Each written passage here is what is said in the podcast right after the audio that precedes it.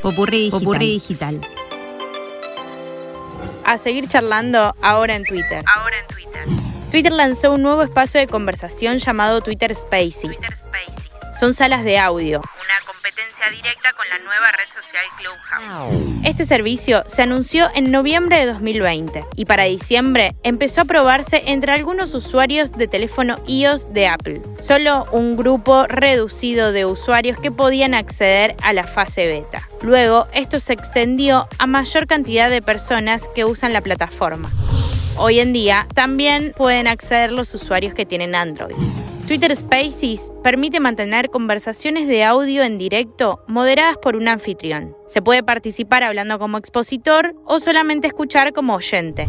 Puede haber más de una persona hablando y no hay límite en la cantidad de oyentes que participan. Existe la posibilidad de reaccionar a lo que se dice con diferentes emoticones, que son aunque sea una forma de interacción, como para uno no sentir que habla solo. A diferencia de Clubhouse, Twitter es un espacio donde la mayoría de los usuarios ya tienen su comunidad y sus seguidores, y no hay que construirlo totalmente desde cero. El primer indicio de todo esto fue que unos meses atrás Twitter incorporó los mensajes de audio. Son tweets, pero con sonido en vez de ser escritos. La verdad que solo lo vi una vez y cuando lo usé para probarlo. No es algo que esté tan popularizado. Para que las personas se sumen a las conversaciones, se puede compartir un link de acceso a la sala y directamente ahí ya empiezan a escuchar.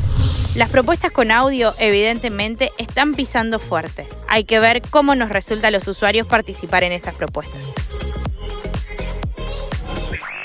Soy Sofía Yolastra. Conoce más en popurridigital.com. popurridigital.com.